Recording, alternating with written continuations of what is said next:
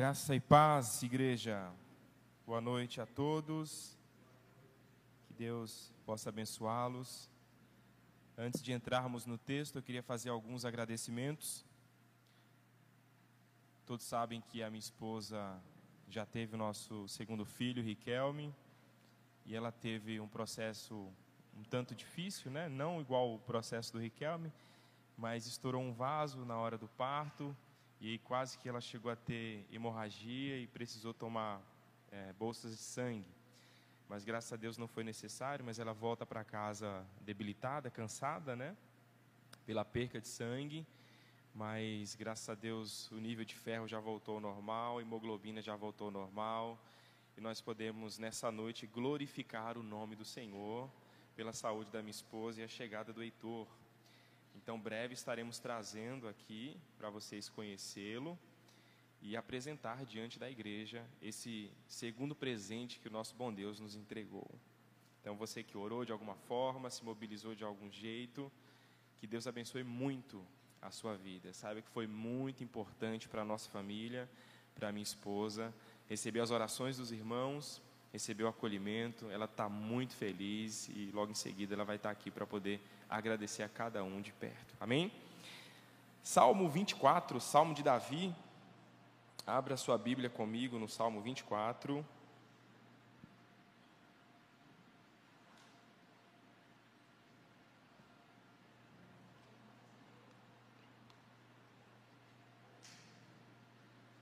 Salmo 24, Salmo de Davi.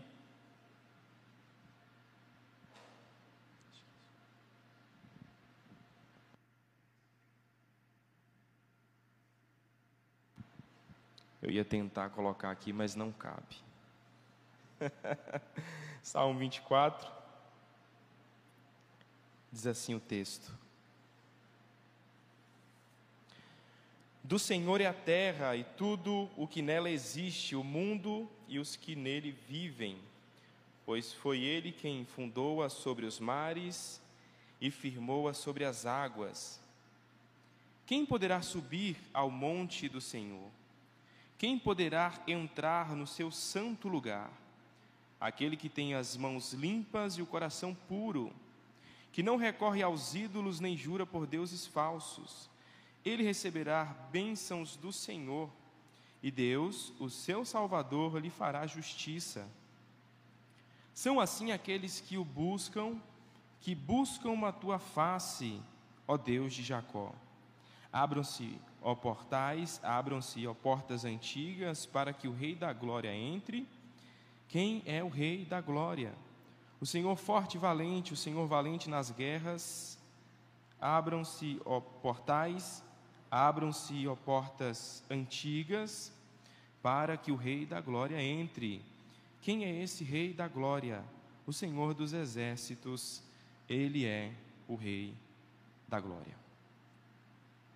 Queria fazer uma breve oração, feche seus olhos.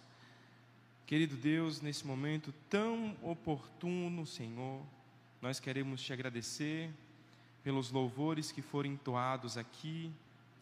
Obrigado pela vida de cada cristão, cada pessoa que está presente aqui na SEC, assistindo dos seus lares em casa.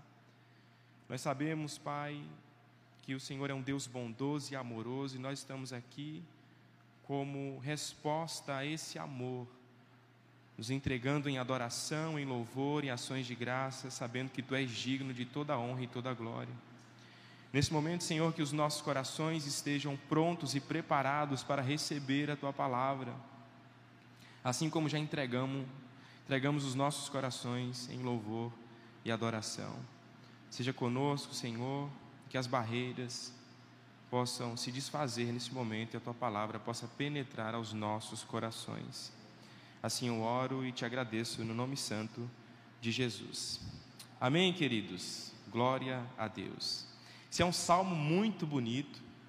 Ele vem de uma sequência de salmos, né? Salmos 22, 23, 24. É o que nós chamamos de salmos de carreirinha. E eu gosto particularmente do Salmo 24 por vários motivos já me acompanha nas minhas meditações diárias esse salmo durante anos.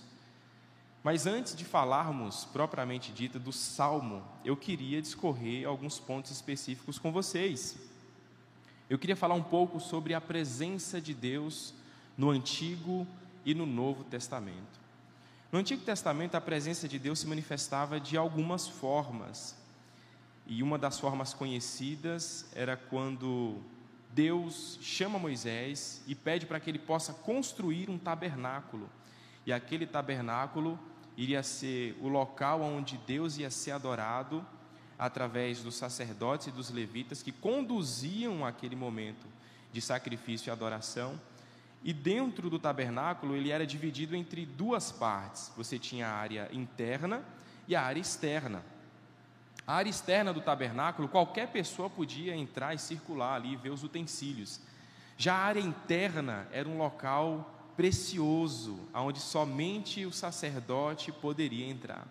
É o que nós chamamos no Antigo Testamento de o santo lugar da morada do Altíssimo, ou o santíssimo lugar, ou para alguns, o santo dos santos.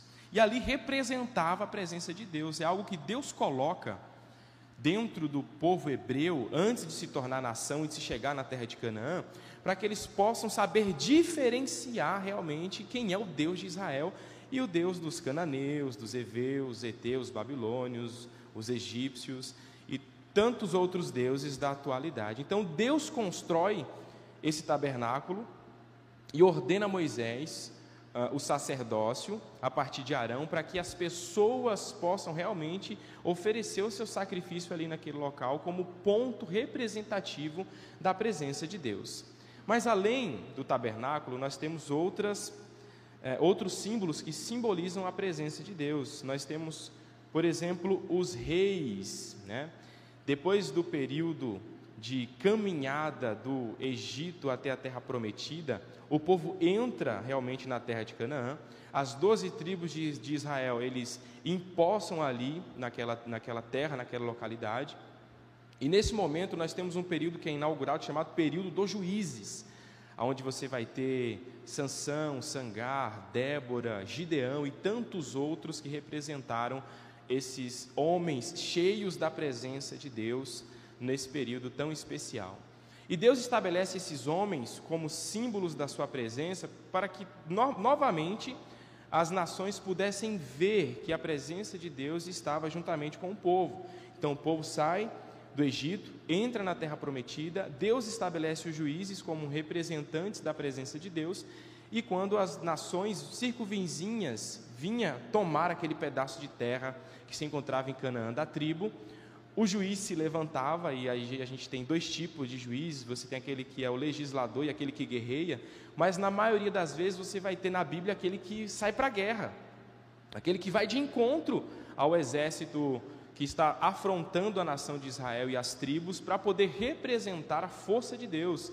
E aí você vai ter Sansão, por exemplo, se enchendo da força do Espírito Santo, quando o Espírito do Senhor vinha sobre Sansão e guerreando contra as nações circunvizinhas, a princípio os filisteus, e ganhando muitas vezes porque a presença de Deus se encontrava com Sansão. Além do tabernáculo e além dos juízes, nós temos os reis. E aí você vai ter Saul, Davi e Salomão. Foram os três reis que governaram Israel, cada um por 40 anos, totalizando 120 anos de governo de paz e bonança na nação de Israel.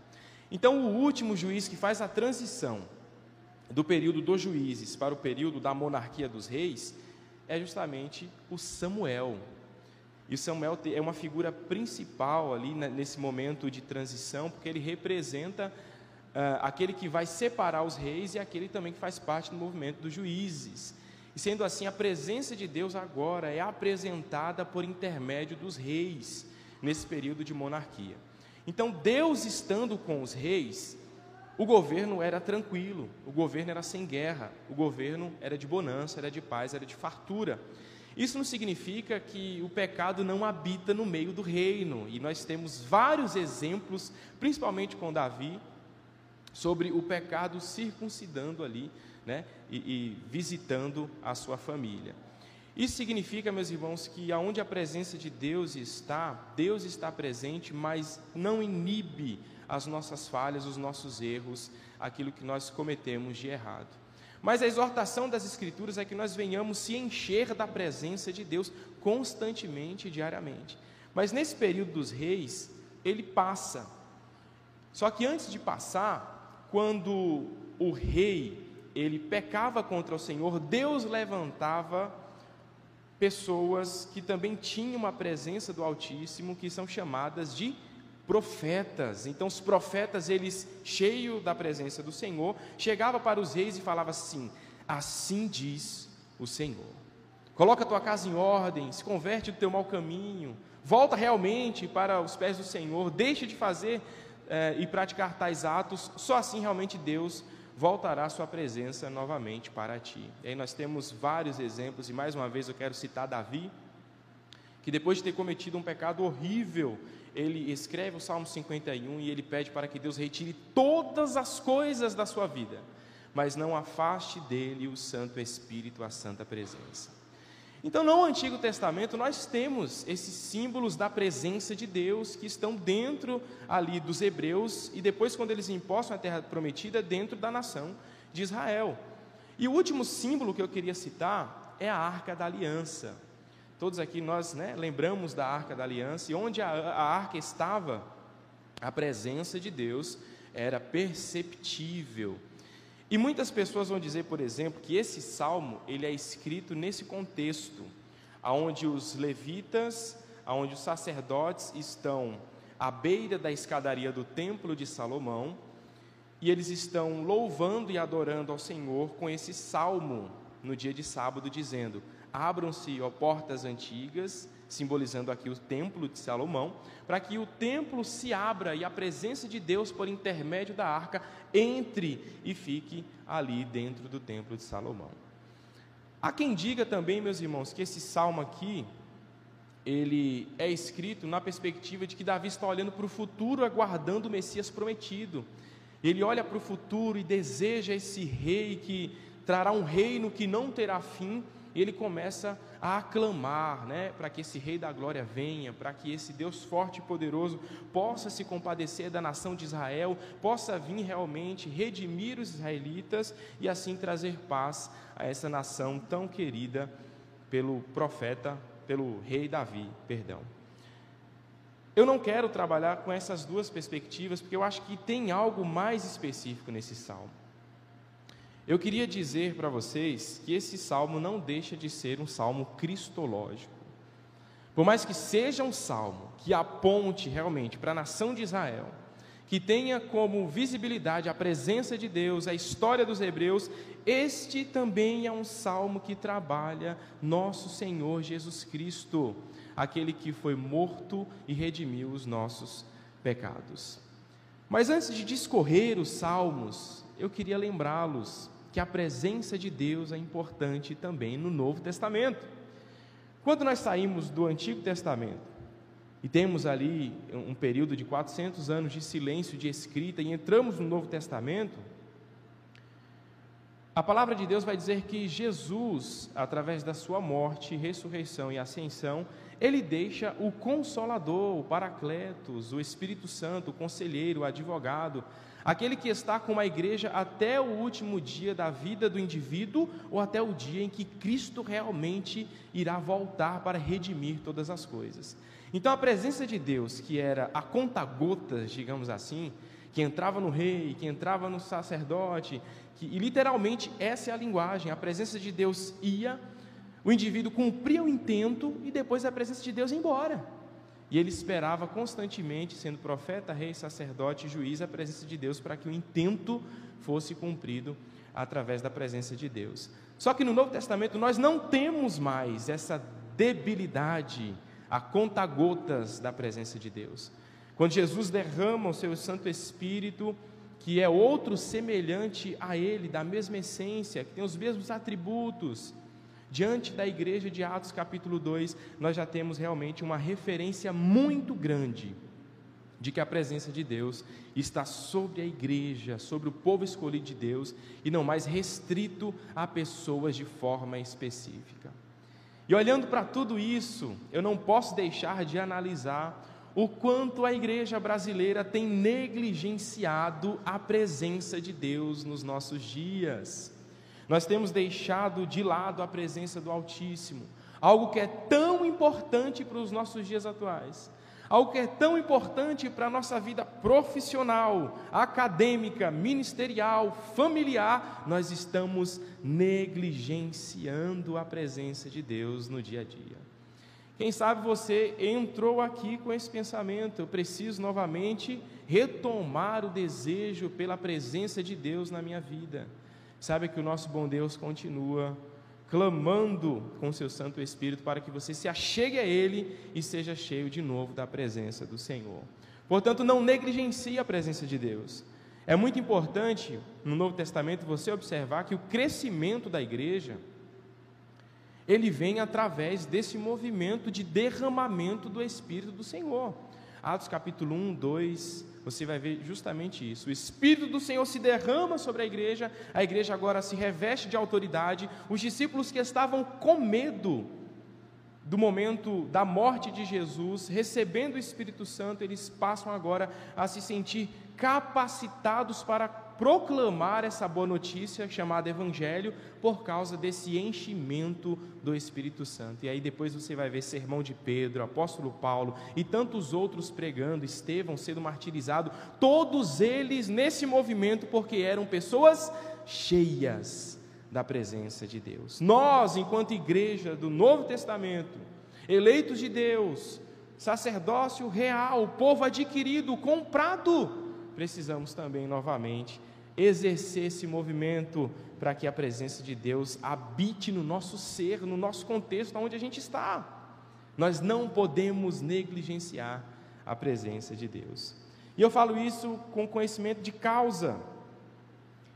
No meu hall de amigos, aqui eu ainda estou criando amizades, né? mas o meu hall de amigos, nós temos momentos de confissões, e na maioria das vezes, as confissões é: eu não sinto mais a presença de Deus. E aqui eu não quero que você idealize a presença de Deus com um arrepio, com um êxtase, com um pulo. Não, não é nada disso é simplesmente algo que te faz lembrar que Deus está ali do teu lado, presente naquele momento, seja momento de bonança ou de angústia, de felicidade, de tristeza, qualquer momento que seja, você sentirá que é a presença de Deus. E muitas pessoas têm questionado. Eu não sei o que eu fiz, eu não sei o que eu deixei de fazer. E aí cabe uma visitação interna para descobrirmos aonde está o nosso coração para que o Espírito do Senhor volte novamente a habitar no nosso ser e nós possamos continuar nesse progresso chamado Boa Notícia, chamado Evangelho. Entrando já no Salmo, tem algumas divisões, e você vai entender o porquê eu enfatizo a presença de Deus nesse Salmo. E eu já queria entrar na primeira divisão, que é no verso 1 e 2. O salmista Davi, ele vai demonstrar a soberania de Deus sobre a terra e sobre os seus habitantes. Ele diz assim: Do Senhor é a terra e tudo o que nela existe, o mundo e os que nele vivem, pois foi ele quem fundou-a sobre os mares e firmou-a sobre as águas. Então o salmista inicia o salmo de número 24, no verso 1 e 2, dizendo da grandeza de Deus da soberania do Altíssimo, quanto Deus é grande, transcendente, cheio de atributos, de sabedoria, o quanto esse Deus é poderoso e formou a terra a partir do caos, a partir daquilo que não existe, ele traz existência e forma todas as coisas, portanto, ele compreende que do Senhor é a terra e todos os seus habitantes. Isso é muito real nos nossos dias atuais. Isso é muito real no nosso contexto. Muitas vezes nós esquecemos de quem é a terra, nós esquecemos de quem governa sobre todas as coisas, nós esquecemos realmente de quem é que está observando todas as coisas, nós esquecemos como Jó, de entender e compreender quem colocou limite sobre os mares nós esquecemos da grandeza e da soberania do nosso Deus. E esse diálogo, diálogo entre Deus e Jó é muito bonito, onde Deus fala, depois de uma série de questionamentos de Jó, Deus olha para ele e fala assim: Onde você estava, Jó? Onde eu coloquei limite nas águas, nos mares. Muitas vezes nós pensamos só de forma científica o porquê que o mar não invade a costa, porque não invade a cidade. Mas não é somente de forma científica, nós precisamos entender que Deus é soberano e Ele colocou realmente limites sobre os mares. E por isso que o mar não avança, e por isso que você procura casa à beira da praia, ali na orla, para você olhar essa beleza toda. Não é porque a ciência diz, mas é porque Deus colocou limites sobre as águas e ela não pode adentrar de forma alguma a costa e as cidades. Então eu queria te lembrar nesse momento, juntamente com o salmista Davi, que o soberano da terra ainda é o nosso Deus, ele ainda governa sobre todas as coisas. Não é a nossa mão que tem o poder e o governo e a força, não é o governo A, não é o governo B, não é o soberano A, não é o chefe de Estado de tal país, não, meus queridos, Deus é quem governa sobre a terra. E você quer um exemplo claro? Há três anos atrás nós estávamos vivendo uma pandemia, onde muitos de vocês, eu tenho certeza, estavam desacreditados, sem confiança, sem fé, sem certeza, olhava para o futuro, não sabia se a carreira ia ser promissora, se o ministério ia ser promissor, se a família ia prosseguir, nós não sabíamos. Muitos pastores amigos deixaram seus ministérios e eu fui uma das pessoas que acompanhou esses meus amigos que deixaram a vocação, deixaram o ministério porque não acreditavam mais em pastoreio. As igrejas fecharam. Muitas igrejas não tiveram a possibilidade de transmissão de culto online. E esse salmo era o meu companheiro: do Senhor é a terra e todos os seus habitantes. Portanto, nesse momento em que nós vivemos, nós podemos olhar para três anos atrás e dizer: Deus realmente é soberano sobre a terra, Ele governou sobre a terra nesse período, Ele controlou todas as coisas, por mais que teve perca, tristeza, dificuldade emocional de compreensão de algumas coisas, desistência de outros projetos, Deus continuou sentado no seu trono, governando como sempre governou. E aonde estava eu? Aonde estava você? Nós estávamos no nosso espaço de pecadores, de falhos, sem compreender muita coisa, mas quando olhávamos para as verdades das Escrituras, nós poderíamos entender também, assim como o salmista Davi: Deus é governante sobre a terra. O nosso Deus, meus irmãos, ainda é soberano. Nós não podemos negligenciar o seu governo sobre todas as coisas, sobre a igreja. Deus exerce domínio e governo sobre a igreja. Quando Deus cria, não é como um relojoeiro que dá corda e deixa o relógio funcionar. Não, Deus cria e Ele observa de perto a sua criação, e Ele governa de perto a sua criação, tão de perto que Ele emana, Ele vai até essa criação através do seu Filho chamado Jesus Cristo. Deus é um Deus que transcende, mas é um Deus que está perto, que está presente, portanto, não negligencie a soberania, mas também não negligencie a presença de Deus na sua vida. Deus precisa se fazer presente através do seu Santo Espírito na sua vida. O salmista ele continua expondo esse salmo e, e ele coloca duas perguntas aqui que são perguntas cruciais. Todas elas no verso 3, você vai ver que ele coloca da seguinte forma: Quem poderá subir ao monte do Senhor? Ou seja, ele sai de uma atmosfera de grandeza de Deus, de soberania de Deus, daquele que é adorado, daquele que recebe glória, daquele que recebe louvor, e agora ele, ele desce uma categoria e começa a apresentar aquele que transfere, que pode levantar as suas mãos, abrir o seu coração em adoração a esse soberano, que somos nós. E ele pergunta: quem pode se achegar a esse local onde Deus está? Quem pode se achegar ao monte do Senhor? E a segunda pergunta que ele faz é: quem poderá entrar no seu santo lugar? E aqui você já está entendendo por que, eu estou falando da presença de Deus. Quem poderá se achegar na morada do Altíssimo? Quem poderá se achegar realmente ao santo lugar do Altíssimo? Essas são as perguntas que o salmista Davi faz, depois de apresentar a soberania de Deus, a sua grandeza, a sua majestade. Quem conseguirá se achegar a esse Deus soberano? Quem se atreverá a chegar realmente ao santuário, à morada do Altíssimo, onde a sua presença habita, aonde ele está presente, da onde ele governa? Quem chegará a esse lugar? E o salmista continua no verso 4, e ele coloca algumas qualificações para se achegar na presença de Deus. Ele diz que é aquele que tem as mãos limpas e o coração puro, que não recorre aos ídolos nem jura por deuses falsos. Olha os requisitos que ele coloca. Para quem quer se achegar na morada do Altíssimo, ao local santo, ao santuário de Deus, ou à presença de Deus, precisa ter as mãos limpas mas será mesmo que alguém tem essa qualificação de mão limpa para poder se achegar ao local santo, à morada do Altíssimo? A minha mão só está limpa porque eu tomei banho antes de vir para cá. Mas eu não tenho essa qualificação. Você não tem essa qualificação. Nós não conseguimos de forma alguma, através dos nossos erros, dos nossos pecados, das nossas falhas, que são muitas, se achegar à morada do Altíssimo.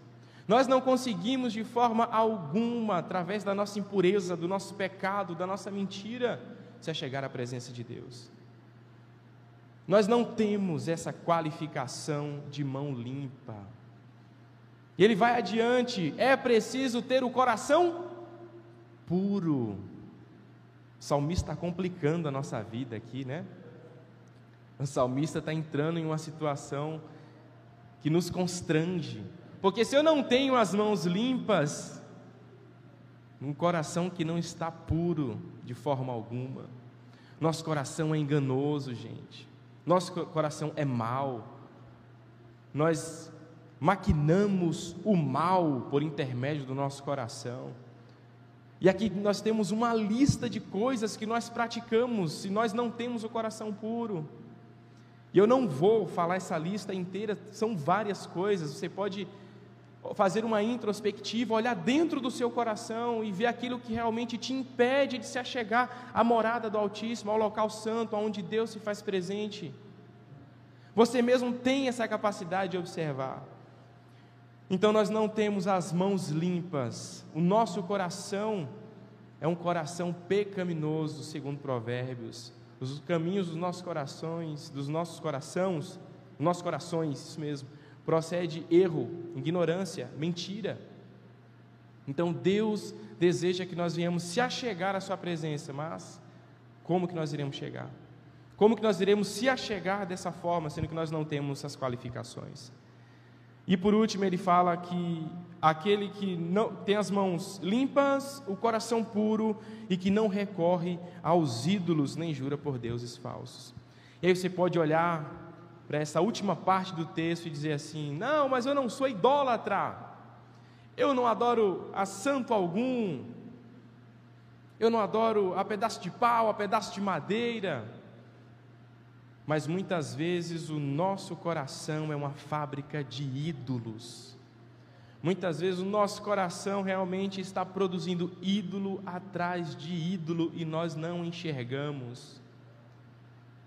Então nós também não temos esse requisito de não recorrer aos ídolos, porque muitas vezes nós, nós recorremos aos amigos, aos familiares, nós amamos mais os filhos, as filhas, o esposo, a esposa, nós amamos mais os amigos, o trabalho, nós temos mais amor pelo dinheiro, nós temos mais amor por aquilo que nos traz realmente atração e afeição, mas nós não apresentamos a nossa vida perante Deus, nós não recorremos a Deus que realmente tem as respostas. E mais uma vez eu quero dar o exemplo da pandemia.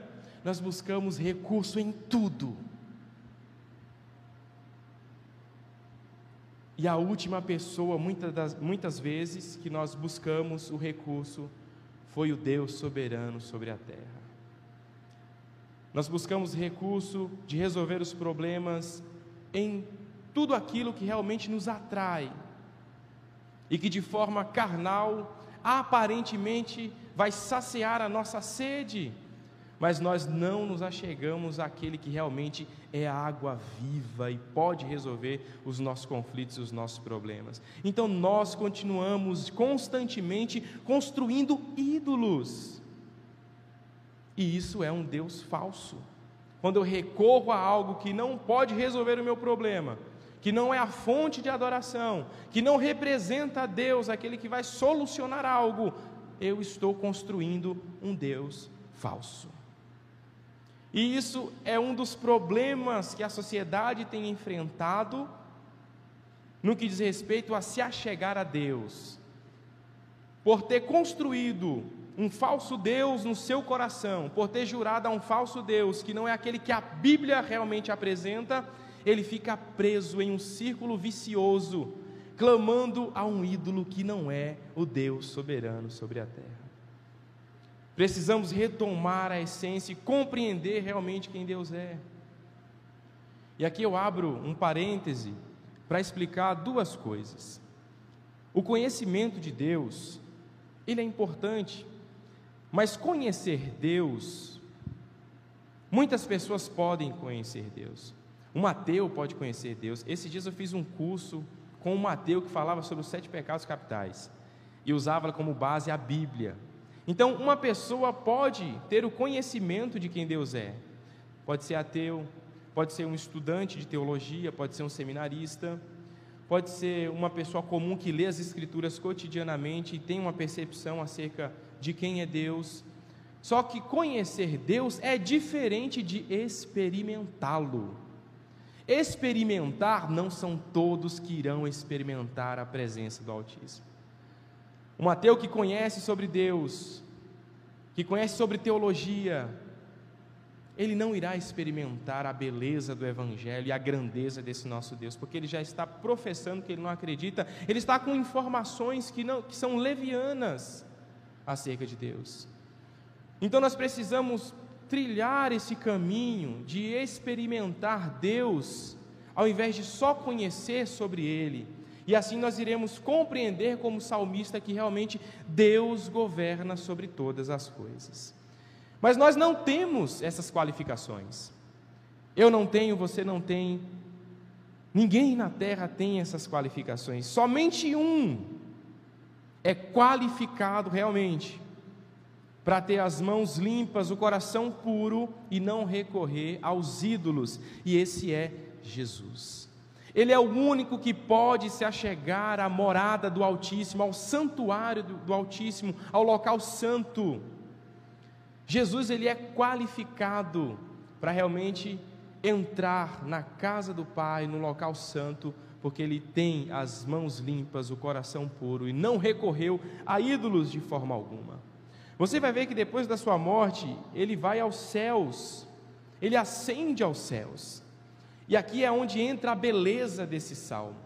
Jesus ele desce às partes mais baixas, conforme o credo apostólico, as mansões das trevas. Arranca das mãos de Satanás e seus demônios a chave da morte e do inferno. Vence um Cristo vitorioso, poderoso, em glória e agora ele ascende aos céus e envia o Espírito Santo para espalhar a sua presença, para ficar conosco até o último dia realmente da nossa vida, o dia que ele irá transformar todas as coisas, e ele vai agora à direita de Deus Pai Todo-Poderoso e intercede pela igreja e clama pela igreja por aqueles que não têm as mãos limpas, por aqueles que não têm o coração puro, por aqueles que recorrem aos ídolos constantemente. Então Cristo está à direita de Deus intercedendo por nós. Então Ele é o único qualificado. Só que antes, cristologicamente, aplicando o salmo, de Jesus adentrar nas mansões celestiais, na morada do Altíssimo, ficar à direita de Deus Pai Todo-Poderoso, ele vai aos céus e chega lá em glória, em frente aos portais celestiais. E aí entra o verso 7 do Salmo 24, aonde o salmista está relatando de forma simbólica isso tudo que está acontecendo depois da ascensão de Jesus. Cristo ressurreto, Cristo homem em frente aos portais, ele diz: Levantai, ó portas, as vossas cabeças, levantai, ó entradas eternas, e entrará o Rei da Glória. Só Cristo poderia dar essa declaração. Só Cristo pode dar essa declaração. Os portais antigos, os portais que foram postos desde a eternidade nunca foram abertos. Somente um qualificado entra e quando ele entra nas regiões celestiais, ele se depara com os portais e ele clama: entre, é, abram-se os portais antigos, antigos para que entre o Rei da Glória. Isso é um salmo que demonstra uma certa beleza por parte de Cristo Jesus nesse processo de ascensão. Tem um comentarista desse salmo, que é o Charles Spurgeon, pregador batista, ele diz que ao som da voz de um homem, todos os habitantes do céu se reúnem, todos os anjos de glória se aproximam dos muros e perguntam, verso 8: Quem é o Rei da glória? Cristo posto nas mansões celestiais, prestes a entrar na morada do Altíssimo, e a figura que eu tenho em mente nesse momento Parafraseando o Spurgeon, é que anjo, querubim, serafim, arcanjo, os anciões, os seres viventes, todos olhando aquele indivíduo na frente dos portais celestiais, com o corpo transformado, incorruptível, um corpo glorificado, ninguém nunca na história Chegou no local santo com o corpo transformado e Jesus chega lá e os anjos começam a observar: quem é este Rei da Glória? As portas nunca foram abertas. E aí Jesus responde: O Senhor forte e poderoso, o Senhor poderoso na guerra. E aí mais uma vez, aqui a poesia hebraica, ela é bela porque é uma repetição e o verso 9, ele é idêntico ao verso 7, e ele repete: Levantai, ó portas, as vossas cabeças, levantai-vos, ó entradas eternas, e entrará o Rei da Glória. E pela primeira vez na história, os portões celestiais se abrem para um homem ressurreto. Pela primeira vez na história, aquilo que foi posto, meus irmãos, na eternidade, se abre para que o Cristo vitorioso, aquele que foi morto e reviveu, com seu corpo transformado, que atravessa a parede, que come com os discípulos, que é palpável por Tomé, um corpo desconhecido, mas que nós iremos gozar desse corpo, entra nas mansões celestiais e pede para os portões realmente se abrirem, os portões se abrem e o Cristo ressurreto entra. Isso é muito bonito, porque traz uma semelhança com o exemplo de Esther. Nós temos o exemplo de Esté bem claro quando ela está ali no pátio aguardando para ser recebida pelo rei. Então o rei tinha que apresentar o seu cetro, abaixar ou não, para que ela pudesse entrar na presença do rei. E essa é uma história muito conhecida, estou encurtando. E ela fica aguardando o rei abaixar o cetro para ela ter voz ativa, para ela ter fala diante do rei. Então o rei abaixa o cetro de ferro, ela entra e através da, da, das portas que se tem ali, que faz divisão da parte externa até a parte onde o rei se encontra para falar com o rei. Só que diferente de Esther, Jesus não precisou esperar o cetro baixar. Jesus não teve necessidade de aguardar uma resposta real, porque ele entra nos portões celestiais por mérito próprio, através da sua própria justiça, através dos requisitos da lei que ele cumpre, conforme o livro de Romanos. Porque nós, com as mãos sujas, o coração impuro, a mente pecaminosa, pecamos constantemente, diariamente, falhamos, mas estamos aqui, mas falhamos, não entramos nesse local santo, não conseguimos cumprir os requisitos postos pela lei de Deus, porque aquele que descumpre um mandamento, ele descumpriu toda a lei, então nós descumprimos constantemente, mas Cristo, por mérito próprio, ele consegue pedir a abertura dos portões celestiais. E a partir disso ele conquista, tem reverberações para a igreja. Não é somente um salmo que expõe a grandeza e a soberania e a abertura dos portões celestiais, mas a igreja goza disso que Cristo faz. E ele conquista para a comunidade dele mesmo, os santos na terra, com a sua morte, ressurreição e ascensão, duas coisas. Na verdade, ele conquista mais, mas eu quero enfatizar duas coisas. ele conquista a morada. E aí os discípulos, né, fazendo aqui uma ponte, lá em João capítulo 14, os discípulos afoitos, porque estava no final do ministério de Jesus, Jesus já, já estava quase sendo preso, eles ficam com o coração turbado, e Jesus fala assim: Não se turbe o vosso coração, credes em Deus, credes também em mim, na casa do meu Pai há muitas moradas. Se não fosse assim, eu não vos teria dito: Eu estou indo preparar lugar, eu estou indo preparar morada, e Cristo realmente prepara essa morada para que a igreja possa estar aonde ele está, com o corpo também transformado, que o apóstolo Paulo diz em 1 Tessalonicenses, em 2 Coríntios, um corpo ressurreto, incorruptível.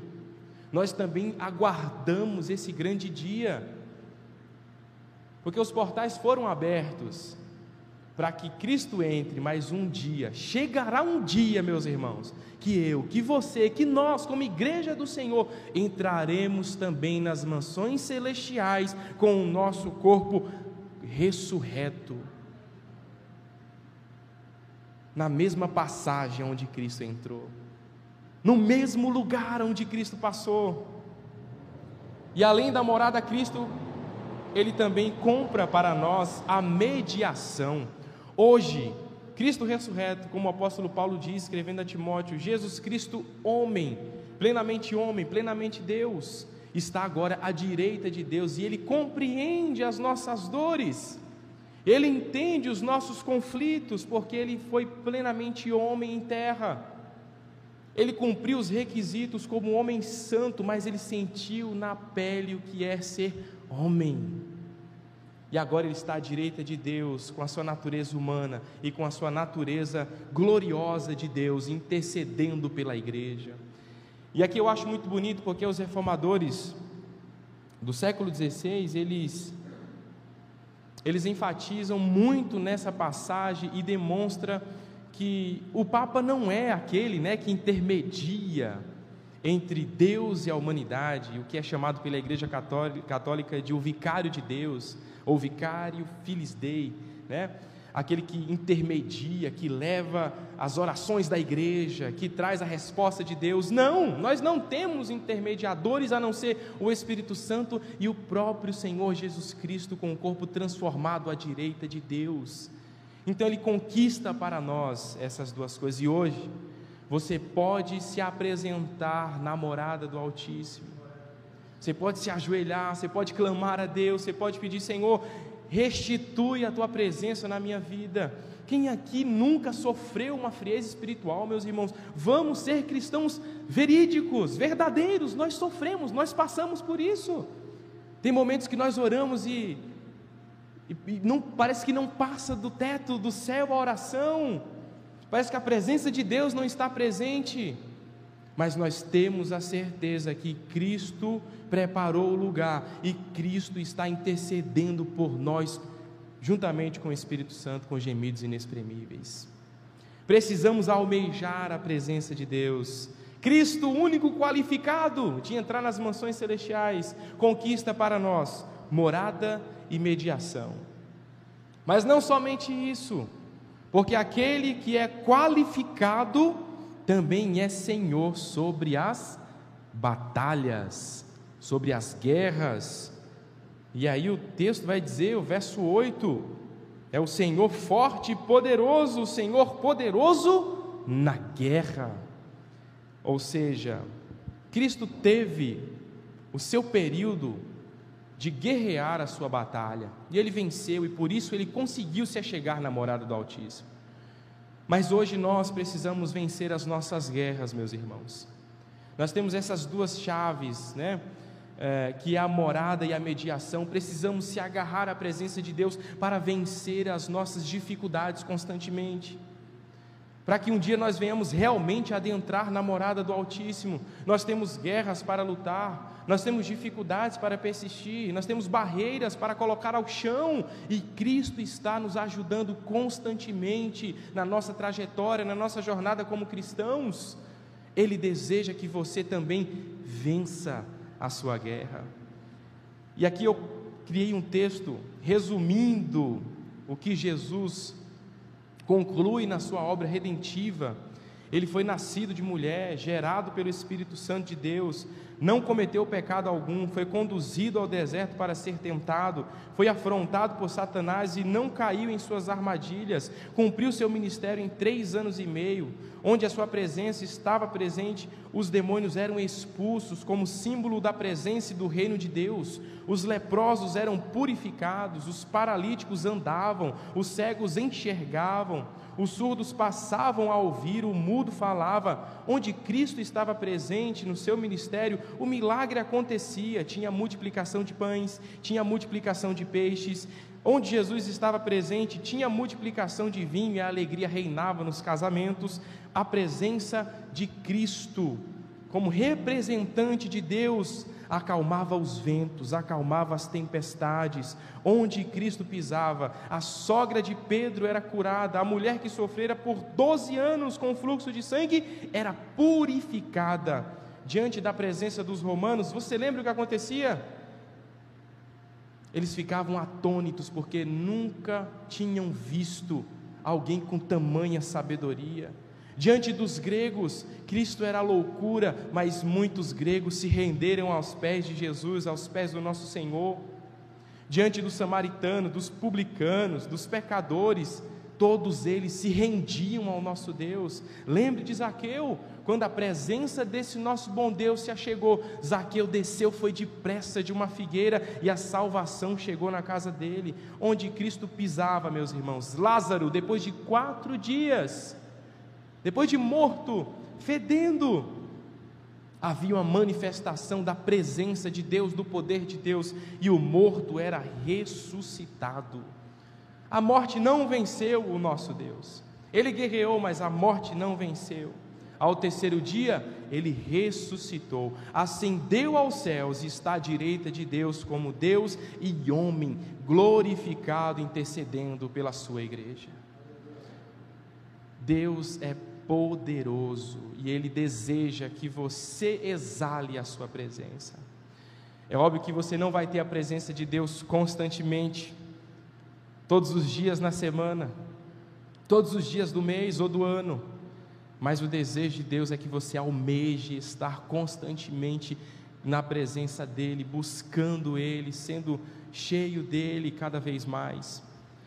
Eu queria concluir esse sermão com algumas falas, e uma delas é que Jesus, essa noite, precisa entrar nos nossos corações. Você precisa desejar a presença de Deus. Assim como Cristo, há obstáculos, existem portais que nos impedem, portas, mas tudo isso realmente precisa se abrir. E Cristo diz: abra o seu coração abra o seu coração. Esse é o desejo de Deus. Para fundamentar a minha exposição no Salmo 24, falando sobre tudo isso que eu falei de forma cristológica, eu coloco Hebreus capítulo 4, verso 14 e 15. E o autor diz: Tendo, pois, a Jesus, o Filho de Deus, como grande sumo sacerdote que penetrou aos céus, conservemos firmes a nossa confissão porque não temos sumo sacerdote que não possa se compadecer das nossas fraquezas.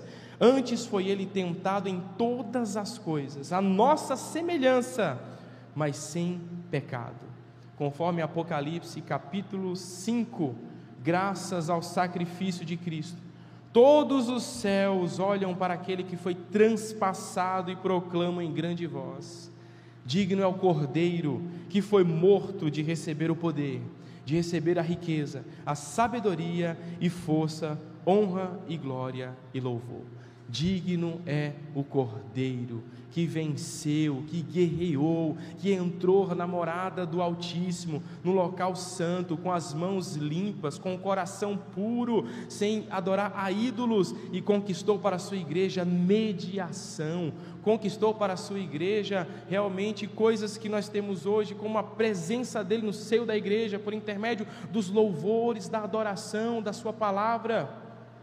Digno seja esse cordeiro Vença a sua guerra, vença a sua batalha, peça a Cristo ajuda, crente. Ele está disposto a te ajudar. Não abandone a presença de Deus, é o que você tem de mais precioso. Use a linguagem do salmista Davi, que eu perca tudo, mas que eu não perca a tua presença, Senhor. Que esteja comigo todos os dias da minha vida. Que eu não construa ídolos, mas que eu construa um Deus verdadeiro, cruciforme, santo, e que media nas minhas fraquezas. O desejo de Deus é que você abra o seu coração nessa noite. Eu queria chamar o Ministério de Louvor e fazer uma breve oração. Curve a sua cabeça. Eu não vou chamar ninguém aqui na frente. Curve a sua cabeça. Você sabe o que você tem construído. Você sabe qual é o, as portas que precisam se abrir na sua vida. Você sabe, não é o Jean que sabe, não são os pastores da igreja. Você sabe. Nós não podemos enganar a nós mesmos, nós não podemos cauterizar a nossa mente, o nosso coração. Você sabe, eu sei. E nesse momento, se derrame na presença do Senhor e com certeza, em oração, ele irá mediar, ele, ele, irá levar o seu clamor, o Espírito Santo com gemidos inexprimíveis, irá orar ao Pai aquilo que você não sabe fazer, aquilo que você não consegue. Querido Deus, nós queremos te agradecer, Senhor. Te louvamos porque tu és um Deus vivo. O Senhor não criou todas as coisas e deixou com que elas venham prosseguir.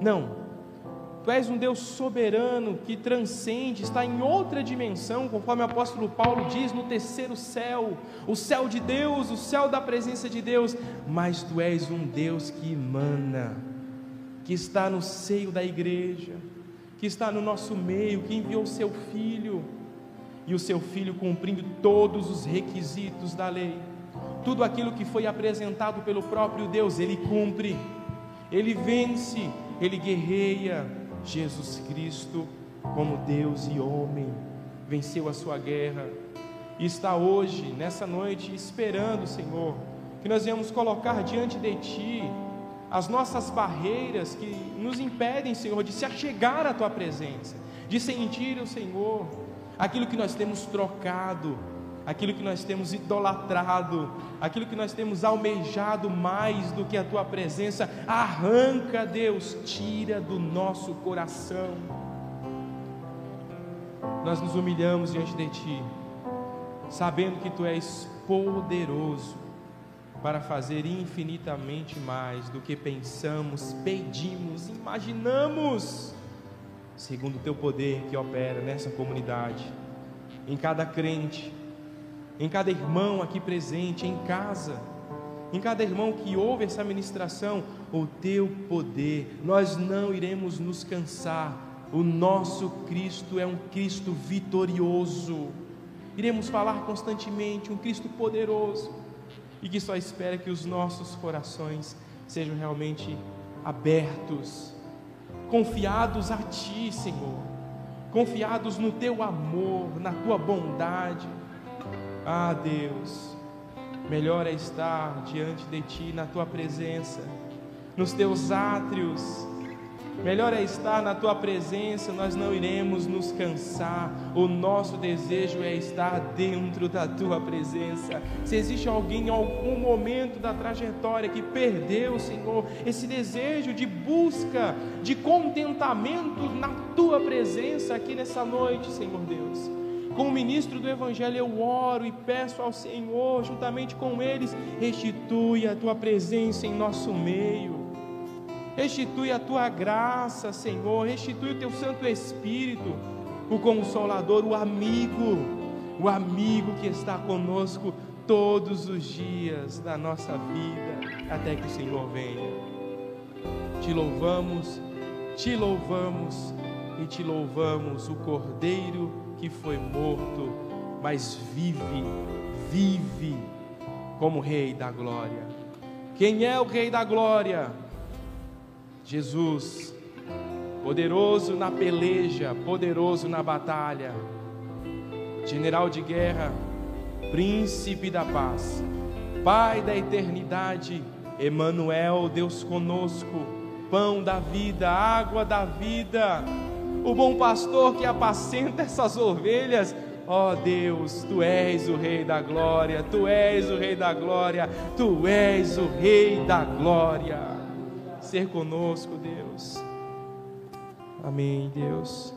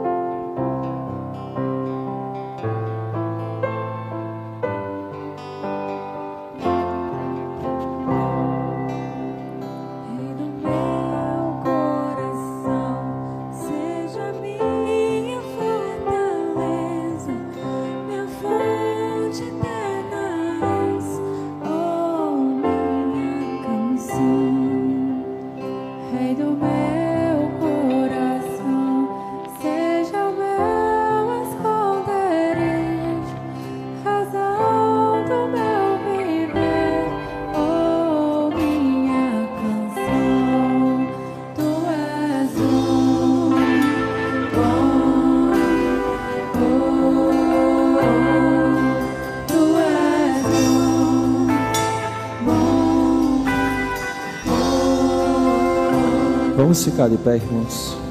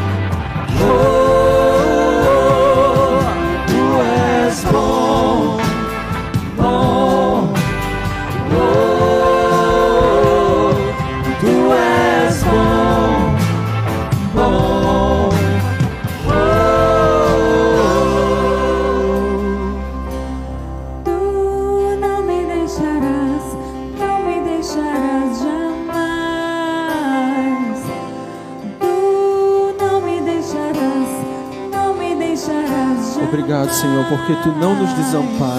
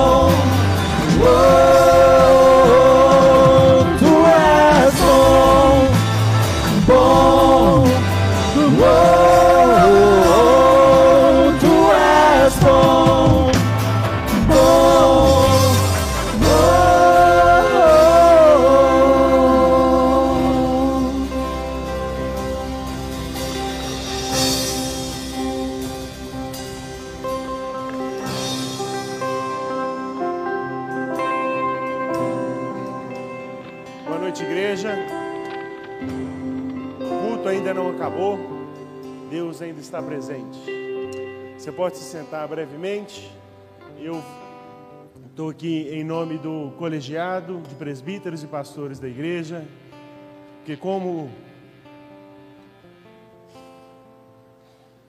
o Raoni disse semana passada, nós vamos retornar à obra da igreja.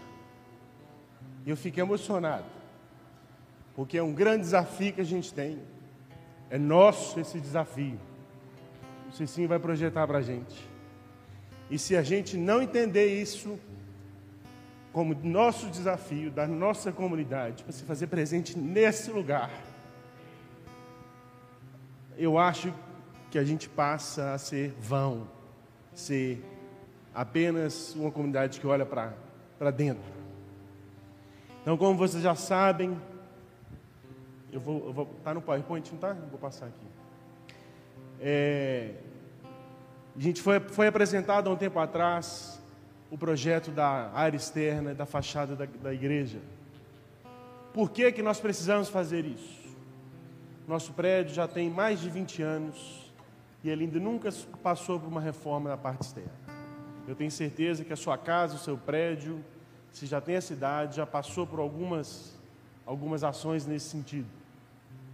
Por isso, já dá sinais claros da necessidade. Vocês, do, na, quando a gente entra na igreja, a gente vê diversos sinais dessa necessidade. A gente tem algumas infiltrações do, dos dois lados. Nós precisamos ser responsáveis com os nossos vizinhos. Nós não podemos correr riscos. Quando a gente corre risco deliberadamente, a gente está faltando e sendo incoerente com aquilo que a gente prega. Faz parte do projeto de renovação da nossa identidade visual quando a gente inaugurou a marca. Lá em 2000, ano passado, nós inauguramos a marca da igreja. A nova marca da igreja. É uma etapa, é uma nova etapa da SEC, quando a gente aprende, a, apresenta a visão teológica da igreja como ser a esperança do evangelho, para restaurar a cultura, para servir a comunidade, isso faz parte da nossa ideia inicial. A, igreja, a ideia que, igreja, que a comunidade abraçou. E agora, findado período das chuvas, é a melhor época para a gente fazer é, as intervenções externas. Então, se nós queremos é, ser esperança do Evangelho, restaurar a cultura e servir esse bairro, servir essa cidade, nós precisamos estar presentes, se fazer presentes, servir essa comunidade.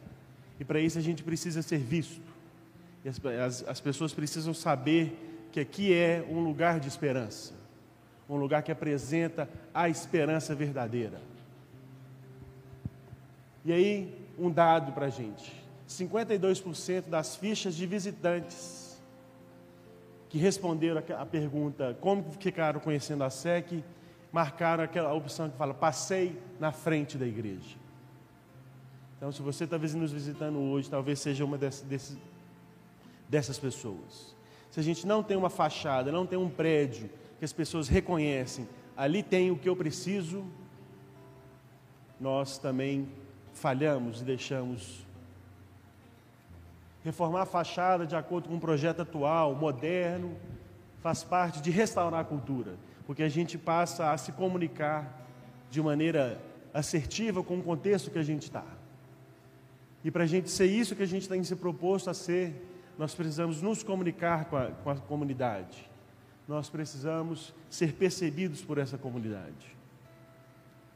Então, o que é que já foi feito disso?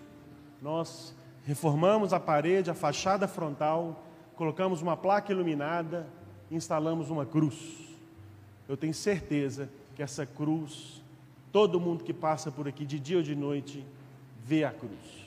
Muitos sabem o que, é que significa a cruz, outros não sabem. E a gente precisa apresentar essa esperança da cruz de Cristo, da cruz do Evangelho. E aí, então, como que a gente vai fazer isso? A gente tem uma, uma expectativa de um investimento de 150 mil reais. Muitos têm medo receio de falar de dinheiro na igreja. E eu tenho muito temor de fazer isso. Mas eu sei que nós estamos numa igreja séria, comprometida com o Evangelho, comprometida com a causa e com o reino de Deus. E a gente vai fazer isso em três etapas, de aproximadamente 50 mil reais, para ficar mais palpável mais gerível. Então, a primeira etapa é a preparação do piso externo. A gente vai demolir todo esse piso externo em volta do prédio. Vai fazer a drenagem da água pluvial. Nós vamos refazer tudo que precisa ser refeito ali. É, e nós vamos e fazer uma rampa de acesso, para o acesso ao templo, apesar de ter essa escada aqui, ficar mais confortável e quem sabe futuramente a gente não prepara ele também. Depois, e nós vamos fazer isso tudo seguido, gente. Oh. Amém? Isso aí, já. Reforma e pintura das paredes dos muros. Nós temos 800 metros quadrados de, de pintura para fazer, nas paredes e nos muros. É muita coisa, gente. E por fim, a gente vai fazer o assentamento do piso que foi preparado para receber. Que aí é só o assentamento do novo piso mesmo. Então nós dividimos em conjunto com, com o engenheiro, com, com o prestador de serviço, essas etapas para a gente ter é, é, passos claros para que a gente vai dar na obra. Tem muito tempo que a gente está pensando e planejando isso. Como que cada um de nós pode, pode se envolver? Em primeiro lugar, ore. Ore pelo que está acontecendo na igreja. Ore por essa obra. Ore por cada pessoa que vai entrar aqui trabalhando. Pelos prestadores de serviço. Pelos fornecedores. Quando eles saberem para que, o que, que eles estão fazendo, quem sabe não haja transformação na vida dessas pessoas também. Doe generosamente. Não tenha medo. Deus é dono de tudo aquilo que a gente tem. E é um sinal de obediência, de fidelidade a Deus, a gente se envolver financeiramente com a igreja do Senhor. E lembre-se, sempre que você fizer uma doação, fizer um depósito, você use o código 26, 26 centavos, 50 mil reais e 26 centavos, essa vai ser sua oferta. Amém? Mas você pode doar 10 reais também.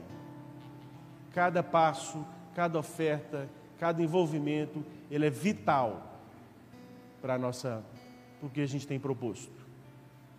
Você pode ajudar a pensar, executar e planejar ações de arrecadação na igreja. Almoço, quem sabe o bazar esse ano não vai para a obra da igreja. E se você é engenheiro, um arquiteto, alguém da área, você pode me procurar para que nós certamente vamos precisar dos seus serviços, do seu dom, do seu talento e da sua vocação que Deus te deu para também ser usada na casa e na comunidade do Senhor. Então, vamos todos juntos nessa empreitada que é essa reforma. A expectativa é a gente começar na primeira semana de abril. Então, não se incomode com a, incomode com a poeira que vai acontecer, com, com às vezes a dificuldade de entrar no, no, no, no espaço. Estamos em obra para melhor servir ao Senhor. É isso aí. O pessoal do louvor falou que vai cantar e aí o Jean vai finalizar. Eu já vou finalizar. Irmãos, é, isso aqui não é uma campanha, né, daquelas que o pessoal faz por aí que você vê. E assim como Morato, eu também não tenho dificuldade nenhuma de falar em dinheiro na igreja. Ainda mais quando a igreja é séria. Ainda mais quando a igreja ama a Deus, ainda mais quando a igreja tem se comprometido com os valores do reino. E eu queria ouvir um amém da igreja. O amém é a confirmação que nós temos de que você está engajado com isso. Quantos vão participar aqui nesse movimento, orando de alguma forma? Pode dar um amém? Amém? Amém. Nós precisamos impactar esse espaço que nós estamos aqui, essa, esse bairro, esse local, e começa por vocês, tá bom? É algo muito sério, vocês já conhecem a comunidade, eu tenho conhecido de uns meses para cá. É uma comunidade que realmente ama a Deus, que tem cuidado das questões financeiras assim com muito amor. Morato chega a ser até chato às vezes, mas é com muito amor muito amor mesmo, zelo e temor. Não teremos momento comunitário, vou finalizar e a gente louva o Senhor. Obrigado, Senhor, nos despede em paz. Nos dá uma semana cheia da tua presença, do teu amor, da tua graça. Abençoa os trabalhos semanais da comunidade. Orasec, JNV e tantos outros, Senhor, que estão chegando, o bazar, o encontro Kids. Ó Pai, abençoa tudo que está sendo feito nessa comunidade. Assim eu te peço, Deus, pelo teu amor nas nossas vidas e a tua presença real como Rei da Glória nas nossas vidas nessa semana. Seja presente em nosso meio, porque tu és bom, porque tu és bom. Que o amor de Deus e a graça do nosso Senhor e Salvador Jesus Cristo e as consolações do Espírito Santo estejam com toda essa igreja vitoriosa. E a igreja pode dizer amém. Deus abençoe vocês. Fique de pé, igreja. Vamos acabar esse momento de culto louvando o Senhor. Se paz a mais luz me deres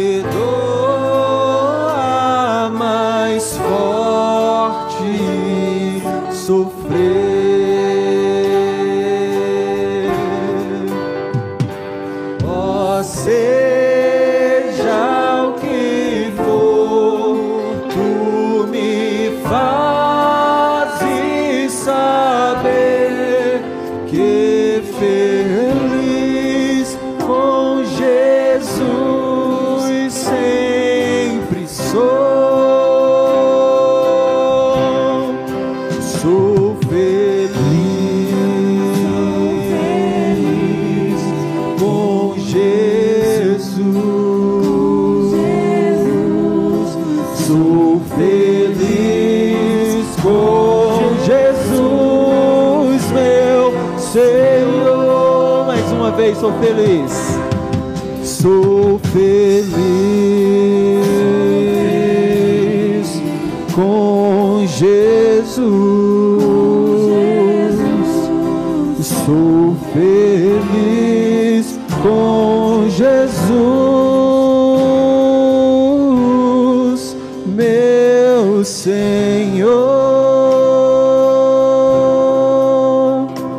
Pai, porque Tu és bom conosco e a gente tem plena certeza de que, independente da luta, a gente é feliz com o Senhor. Amém. Amém. Boa semana a todos.